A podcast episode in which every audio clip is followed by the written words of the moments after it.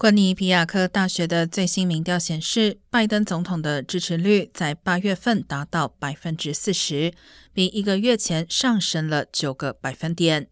然而，仍有百分之五十二受访者表示，他们不认可拜登作为总统所做的工作。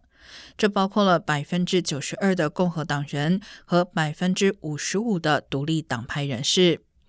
在民主党受访者中，百分之八十三的人对拜登的工作表示支持，此一比例较上个月的民调上升了十一个百分点。当被问及拜登对当前问题的处理时，仅有百分之二十七的受访者支持拜登处理美墨边境局势的方式，是所有问题中最低的。不过，有百分之五十三的受访者赞成拜登政府取消部分学贷债务的计划。